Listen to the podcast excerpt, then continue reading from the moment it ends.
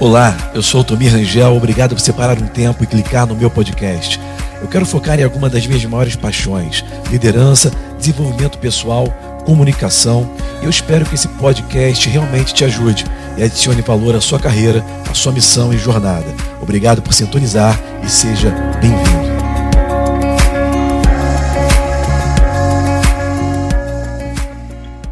Governo e domínio. E hoje, hoje né, pela, pela, agora, nesse domingo, eu quero é, passar para vocês essas ferramentas. Eu fiz aí um, um vídeo no meu, tá no meu IGTV, lá na minha mídia social do Instagram, que fez muito sucesso, está fazendo muito sucesso, algo que eu gravei enquanto estava correndo na praia alguns dias atrás, e eu quero passar algo mais completo para vocês hoje, porque eu percebo que fez muita diferença quando as pessoas começaram a entender um pouquinho sobre essa peculiaridade de algo que passa batido muitas vezes no nosso entendimento, na nossa visão, mas se você prestar atenção, isso vai fazer toda a diferença na sua vida. Eu quero ler com você o que está escrito no Evangelho de Mateus. Evangelho segundo Mateus, no capítulo 9. E se você estiver em casa aí, não fique só deitado na cama ou sentado no sofá. Pega um caderno, anota, ok? Pega uma Bíblia e rascunha a sua Bíblia. Eu costumo dizer o seguinte: se a sua Bíblia está toda rabiscada, está toda mexida, a sua vida não está.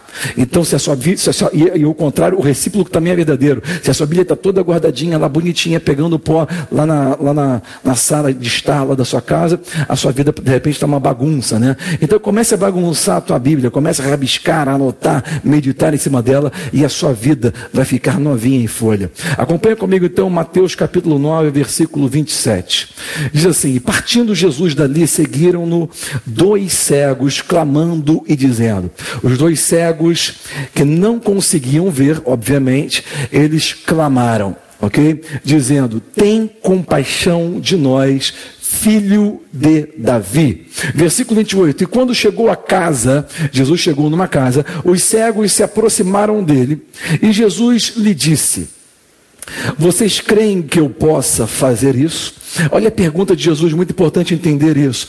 Vocês creem que eu posso fazer isso.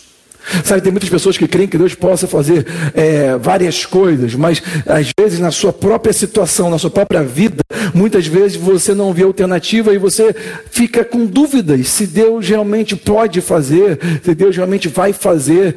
Jesus ele perguntou pontualmente na vida daqueles homens. Aqueles homens estavam seguindo, de repente entrou na sua casa e, e seguiram ele até a casa. Jesus parou ali, se voltou para eles e perguntou muito pontualmente, dizendo: Vocês creem, sem fé é impossível, que eu posso fazer isso. Você precisa determinar com a sua fé exatamente o que Deus pode e vai fazer na sua vida. Você não pode crer que Deus vai fazer tudo, que Ele pode fazer tudo. Não, não, não. Não fica com uma fé é, é, é genérica, ok? É muito aleatória. Pense naquilo que você precisa e creia naquilo que você precisa. Jesus perguntou: Vocês creem que eu posso fazer isso? Ainda no versículo 28, eles responderam dizendo: Sim. Senhor, nós cremos. Versículo 29, então, diz: Jesus então tocou os olhos deles, dizendo: Seja feita, seja feito conforme a vossa fé. Olha o que aconteceu nesse versículo 29 do capítulo 9 de Mateus. Jesus, ele tocou os olhos daqueles homens cegos. E ele não disse assim, receba cura. Ele não disse assim, seja curado. Olha o que Jesus disse. Jesus falou assim: seja feito conforme a sua fé, de acordo com o que vocês creem. O próprio mestre disse que iria acontecer exatamente da maneira que eles criam. Entenda, mesmo que você acredite nisso ou não, as coisas que estão acontecendo na sua vida estão acontecendo porque é daquilo que você crê que deve acontecer ou que vai acontecer. Está acontecendo de acordo com a sua. Não desperdiçar e não trocar a fé por dúvida. Ok? Versículo 30 diz assim: E os olhos deles abriram. a fé daqueles homens estavam corretas, pontualmente usadas para um propósito. Jesus disse para eles: não, não, não diga para ninguém, não fale para ninguém. E só, é só essa última frase aqui já é uma outra, já é um outro ensinamento. Vamos nos reter em alguns pontos aqui nesse, nesse dia. Entenda o seguinte: primeiro ponto, nós somos mordomos de todos os recursos que Deus nos dá nessa terra. O homem mais rico dessa terra não possui nada. Quando ele morrer, vai ficar tudo aqui. O, o, sabe, a pessoa que tem mais recursos e mais patrimônios na face da terra hoje, a pessoa mais inteligente, tudo que ele tem não vai com ele para a próxima vida, vai ficar tudo aqui nessa terra. Nós não temos nada, nós somos administradores, né, de tudo que Deus coloca em nossas mãos, de tudo que vem a nossas mãos, de tudo que nós nós conseguimos alcançar nesse mundo. Então entenda, basicamente todos nós, de uma maneira muito, é, é, muito fácil de entender, seja qual religião a pessoa for, ela tem que admitir que tudo o que ela tem nessa terra é emprestado, ok? É, tudo que nós temos aqui, até o ar que nós respiramos, não é nosso. Deus ele nos deixa, é, é, é alugado, tudo aqui é alugado, ok? O dízimo é um pagamento desse aluguel, vamos dizer assim, ok? Mas vamos lá, é, nós somos mordomos de tudo o que nós temos em nossas mãos. E nós temos assim um entendimento disso. Nós conseguimos ver isso de uma maneira clara. Todo mundo sabe que não leva nada depois que morre. Contudo, eu quero abrir os seus olhos nesse dia para que você veja que você não é um mordomo simplesmente de tudo, todos os recursos, de todos os bens, de todo o dinheiro, todo o capital que você tem. Você também é mordomo de todo o potencial que existe dentro de você. Entenda isso.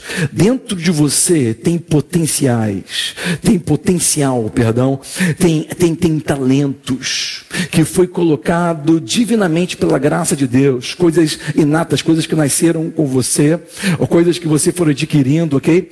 E esse, esse potencial, você também é o mordomo desse potencial. Tem algo que eu chamo de potencial redentivo, pastor Luiz. Sabe o que é potencial redentivo? O potencial redentivo é quando você recebe a Jesus como Senhor de sua vida e o seu homem interior nasce de novo e dentro de você agora tem capacidades e habilidades que não tinham antes, capacidades e entendimento e inteligência acima você tinha naturalmente esse potencial redentivo de todos aqueles que receberam Jesus como Senhor. Você é capaz de fazer muito mais que você pensa ou imagina que você pode fazer pelo potencial redentivo que existe dentro de você. Então vamos para o ponto número dois. Entenda que você, ele, você é um mordomo de todo o potencial que existe dentro de você. Se você é um cristão, você é um mordomo de todo o potencial redentivo que existe dentro de você. E você também é um mordomo de todo, todos os recursos e, e de todo o dinheiro e de todos os bens que você tem. Você deve prestar contas, você deve ser um bom mordomo, você deve ser um bom administrador disso tudo, ok? Sabe, eu quero te fazer uma pergunta nessa manhã e, o, e a, a, a, o tema, o, a, o título dessa mensagem é esse, ok?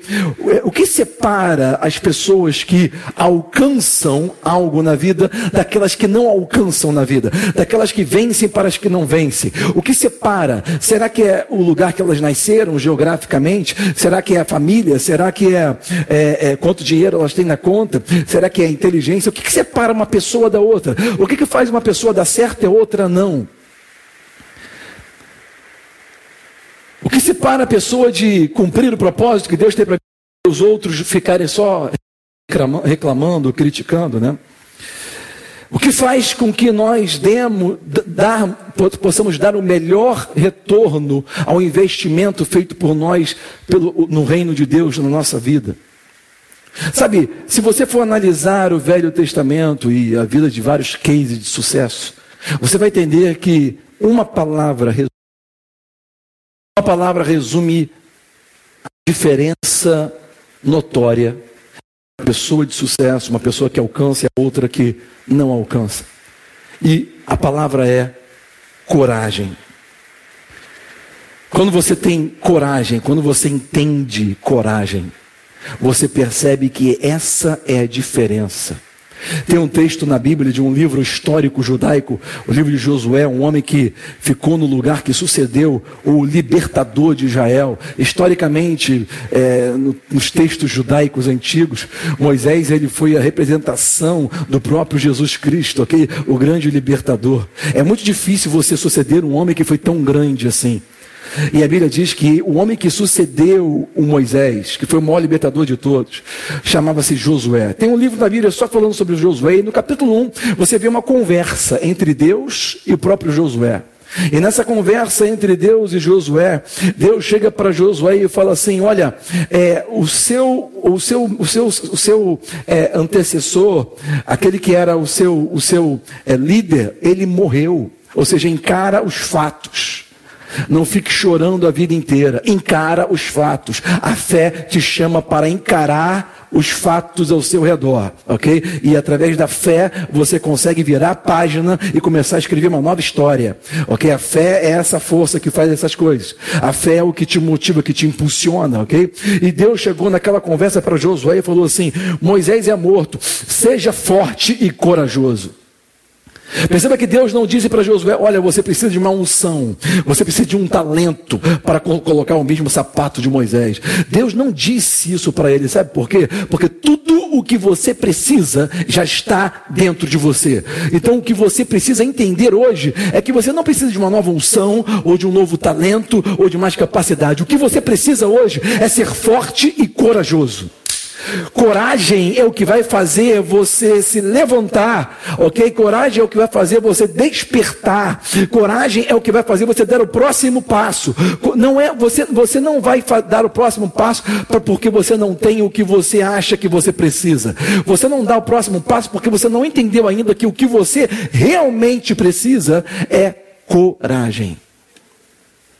Não precisa de nada que os outros têm. Tudo que você precisa para alcançar o que você deve alcançar na sua vida já está depositado dentro de você. Então Deus estava falando com Josué assim naquele capítulo: olha, Josué, o seu maior inimigo é o inimigo interior. É aquele que está dentro de você, é quando você desiste. Porque o seu inimigo exterior, ele não pode te impedir o nosso inimigo exterior, o inimigo espiritual que nós temos nessa terra, ele só pode tentar te convencer a ficar inerte, ou passivo, ou conformado. Ele não pode te impedir. Já foi depositado dentro de você uma unção, ou seja, um poder sobre excelente, já foi depositado em você capacidades, potencial, que às vezes você nem sabe. Sabe por que você não sabe? Porque você não teve coragem ainda de botar o seu pé para fora. E muitas vezes nós não fazemos isso, nós não, não damos essa, esse passo para fora do barco, nós não conseguimos botar a pedra na nossa funda, sabe por quê? Porque é, existe é, uma, uma, algo que é muito natural para o ser humano. O ser humano ele só faz aquilo que ele sente vontade de fazer. E você não pode ficar preso aos seus sentimentos. Um dos, um, um dos homens que mais influenciaram a minha vida, chamado Smith Wigglesworth. Um inglês que nasceu em 1847. Aquele que foi conhecido como um dos apóstolos da fé no começo do século XX. Ele falava assim: Olha, eu digo para os meus sentimentos como eles devem se sentir. Eu faço o que eu tenho que fazer e eu digo para os meus sentimentos como eles devem se sentir. Sabe, Smith Wigglesworth estava dizendo o seguinte: eu não, eu não faço aquilo que eu sinto vontade, eu faço aquilo que eu tenho que fazer e os meus sentimentos eles têm que obedecer. Você não pode ser escravo dos seus sentimentos. Deixa eu te falar o que Deus estava falando com Josué. Deus está falando com Josué o seguinte: seja forte, mesmo que você não se sinta forte, seja. Muitas vezes você tem que ser antes de sentir. Depois os seus sentimentos vão seguir as suas decisões. Se você está me entendendo, diz um amém aí na sua casa. Sabe, você tem que se tornar, mesmo sem sentir que você é. Seja forte, Deus disse para Josué. Os seus sentimentos, os seus sentimentos vão seguir as suas decisões depois. Não siga os seus sentimentos. Os seus sentimentos têm que se, te seguir.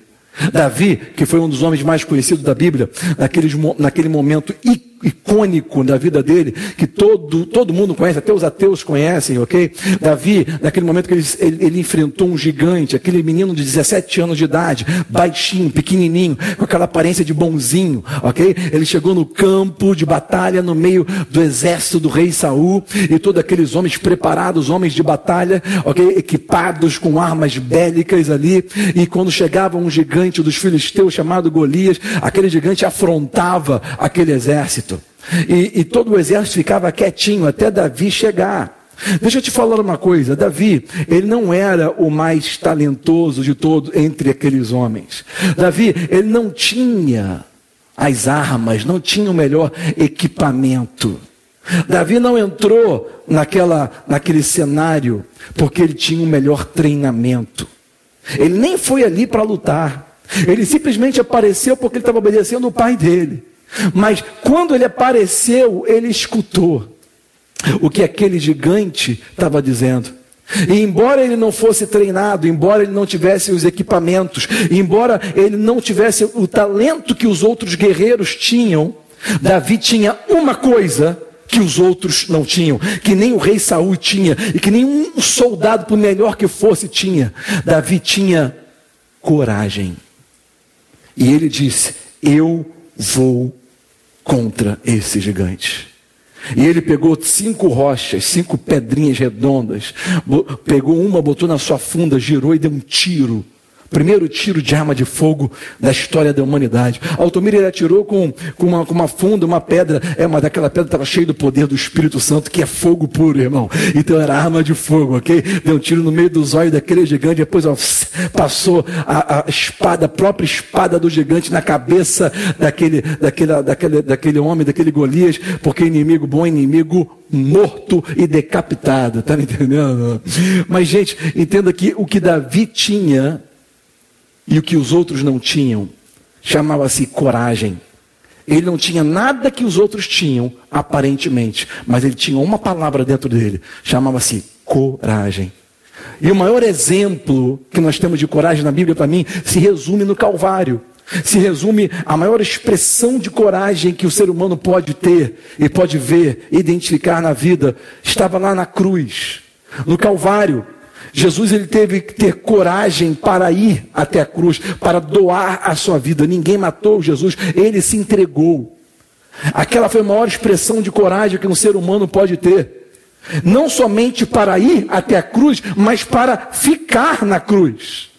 Porque quando ele estava na cruz, ele poderia ter pedido legiões de anjos para descer e o livrar de lá, mas ele ainda teve coragem para continuar até a morte. Ele ficou pendurado, podendo sair estava piorando as coisas, ainda botaram é, azeite na boca dele quando estava com sede. Ele teve coragem para ir e teve coragem para ficar. Deixa eu te falar uma coisa: a fé é o útero da coragem. A coragem, ela é o produto, é o fruto da fé. Sabe, a fé, ela sempre vai aparecer em cena vestida com roupas de coragem. Fé sem coragem não é uma fé verdadeira, é uma fé natural, vazia, oca. Sabe, Jesus ele não ficou preso naquela cruz, ele não se entregou simplesmente por, por amor do ser humano. Muitas pessoas falam assim: Jesus, ele se deu por amor. Sim, ele se deu por amor, mas não foi só por amor que ele se doou. Ele também se doou pela fé que ele tinha no Pai, porque ele sabia que no terceiro dia ele iria ser ressuscitado. Entenda, Jesus, ele preveu a sua morte, mas ele também preveu a sua ressurreição. Então ele cria antes que ele iria ser ressuscitado. Ele não estava prevendo só que iria morrer. Ele estava prevendo que ele também iria levantar no terceiro. Então ele não se doou apenas por amor, ele se doou por fé. Ele sabia que ele iria ser ressuscitado. Está me, tá me entendendo ou não? Então, você não consegue ter coragem sem fé. A fé é o útero da coragem. E quando nós analisamos essa passagem da Bíblia de Jesus, nós vemos a fé de Jesus. E hoje eu estou aqui para te mostrar isso. Quero que você veja isso. Isso tem que dar um clique na sua cabeça. Existe uma diferença entre a fé em Jesus e a fé de Jesus. É isso que você tem que ver hoje. Tem muita gente que fala assim: eu tenho fé em Jesus. Eu tenho fé em Jesus que vai dar certo. Eu tenho fé em Jesus que vai mudar. Eu tenho fé em Jesus que vai ficar curado. Mas eu quero te falar hoje que você não pode ter somente fé em Jesus. Você tem que ter a fé de Jesus. A fé em Jesus ela vai te salvar um dia para ir para a glória, mas a fé de Jesus é a fé que opera maravilhas, é a fé é a fé de poder miraculoso. Então entenda hoje, você não pode apenas ficar de maneira passiva, esperando as coisas acontecerem, pensando que você tem fé em Jesus. Comece a entender hoje que você precisa desenvolver e ter coragem para ter, para ter a mesma fé de Jesus. Você vai ouvir muitas vezes as pessoas dizerem assim: seja manso como Jesus, seja humilde como Jesus, de Jesus, mas você quase nunca ouve alguém dizer: tenha a coragem de Jesus. E hoje eu estou aqui para te falar isso: tenha a coragem de Jesus. Observe os evangelhos e veja como ele agiu. Ele só através da fé que nascia do útero da sua fé, aquela coragem, tudo o que ele fazia. Não veja apenas Jesus como um super-herói. Entenda que você pode andar nos mesmos passos. Na verdade, o próprio Jesus disse: através de mim farão coisas maiores. Isso somente através da fé de Jesus. Você não pode somente crer em Jesus, você tem que ter a fé de Jesus. E deixa eu voltar então para essa passagem que nós lemos em Mateus capítulo 9. Eu quero fazer uma pergunta para você e eu estou terminando. Nessa passagem de Mateus capítulo 9, nós vemos dois cegos seguindo a Jesus. Preste atenção nisso, por favor. Manda a pessoa que está ao seu lado ficar quietinha aí. Para de andar aí na sua casa. Escuta o que eu estou te falando agora. Para de comer pipoca aí, tomar café. Escuta, escuta, escuta. Escuta isso. Preste atenção. Dois cegos seguindo a Jesus. Para aí. dois cegos seguindo. Como é que o cego está seguindo alguém? Ele não consegue ver. E a Bíblia fala mais: Jesus entrou na casa e ele foi junto. Eles foram junto atrás. Como que aqueles homens seguiram a Jesus? Como que aqueles homens ent entenderam que Jesus entrou na casa e foi junto? Durante essa passagem na Bíblia está registrado que enquanto eles clamaram, filho de Davi, tem misericórdia de mim, Jesus ele não falou nada, ele continuou andando. Como que o cego sabia para onde ele estava indo? O cego foi, seguiu a Jesus. Jesus entrou dentro de casa e o cego entrou junto. você não você lê a Bíblia, você pensa que as coisas aconteceram de maneira natural. Gente, teve impedimento, teve muita, teve confusão, muita gente falando, era uma confusão, como que aqueles cegos sabiam para onde Jesus estava indo. Ah, alguém ajudou, ah, tinha um guia, ah, seja o que for, não interessa. O fato é que eles eram cegos e seguiram a Jesus e entraram. Eles não permitiram que aquilo que não estava funcionando impedissem deles usarem o que estava funcionando. Deixa eu te mostrar isso hoje, eu estou terminando. Tem muita gente que só faz as coisas quando está tudo funcionando, tudo certinho.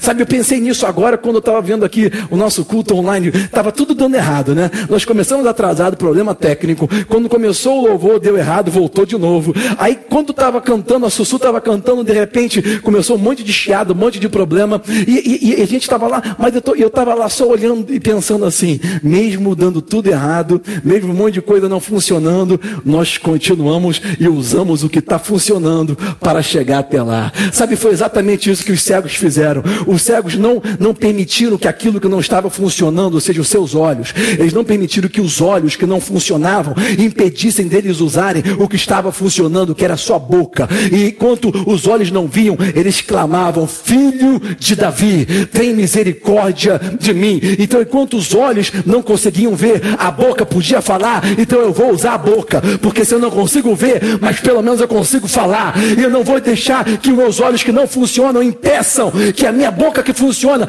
me, me, me faça chegar até onde eu tenho que chegar. Você não pode permitir, usar como desculpa, ter um aprendizado do fracasso. Tem gente que, que aprende a ser fraco, porque, porque ela fala assim: ah, se eu tivesse isso, eu faria aquilo. Se tivesse as coisas no lugar, se eu tivesse dinheiro, se eu tivesse aquela aparência, se eu tivesse pai e a mãe, se eu tivesse aquele lugar, se eu morasse ali, se eu tivesse aquele carro, se eu tivesse condições. Não permita que aquilo que não está funcionando te impeça de chegar até onde você você tem que chegar. Use o que está funcionando na sua vida. Veja o que está funcionando e use. Aqueles homens clamaram ainda mais alto: Filho de Davi.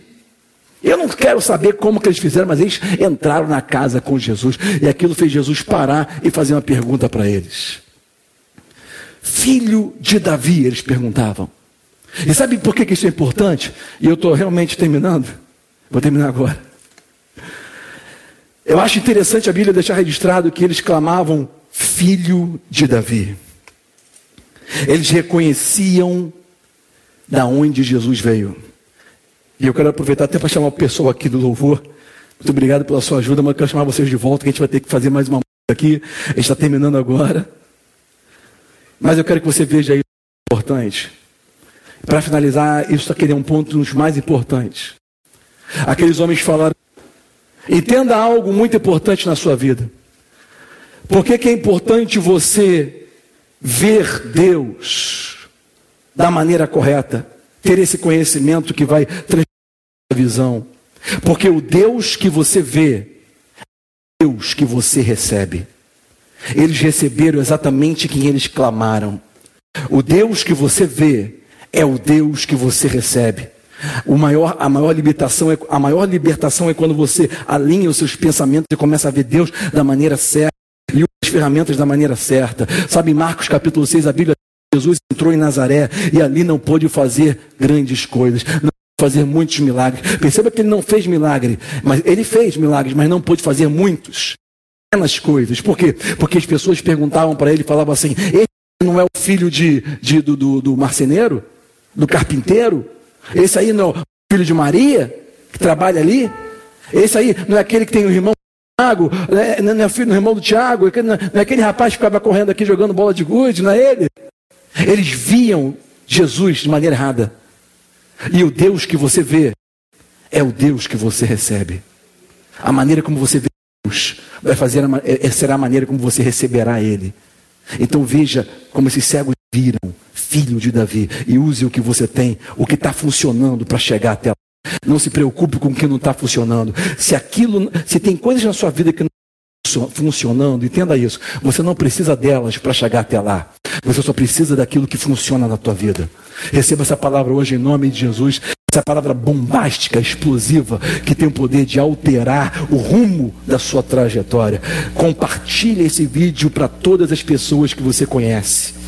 Sabe, você tem que indicar, curta o canal, se inscreve, bota o sininho, é, comenta aí, ok? Você, quanto mais você comenta e se inscreve, mais esse vídeo ele é expandido, ele cresce na rede. O YouTube não, perme, não, permite, não permite que os vídeos cresçam se não tiver compartilhamento, se não tiver inscrição, sininho, se não tiver é, comentário. Então faça a sua parte. Seja corajoso. Ainda quero abrir aqui o espaço onde nós louvarmos uma música para estar tá terminando.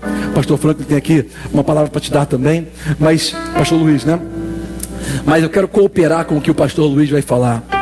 Sabe, não seja apenas um ouvinte, seja um praticante. Essa obra aqui essas pessoas aqui, nós estamos doando o nosso tempo, doando a nossa energia, doando até o nosso dinheiro, todos os nossos recursos para alcançar você e a todas as pessoas que precisam ouvir essa palavra. Então contribua com essa organização, com essa obra. Nós temos aqui uma grande ação social. Pode vir aqui, pastor, pastor Luiz. Nós temos aqui uma grande organização social. Pastor Luiz é um homem que está à frente da, da, do nosso departamento de conexão, onde nós conectamos todas as pessoas, ok? Todas as obras sociais da igreja. Nós temos cestas básicas que são doadas aqui nesse tempo de coronavírus aqui, pessoas necessitadas, pessoas que estão quebradas, vêm aqui na igreja e pegam as suas cestas básicas. Nós temos aqui abertas para oração, para alcançar o necessitado. Contribua nessa obra. Nós estamos fazendo muitas vezes o que o Estado não faz, o que a prefeitura não consegue fazer. A igreja, a igreja é a casa de poder de Deus.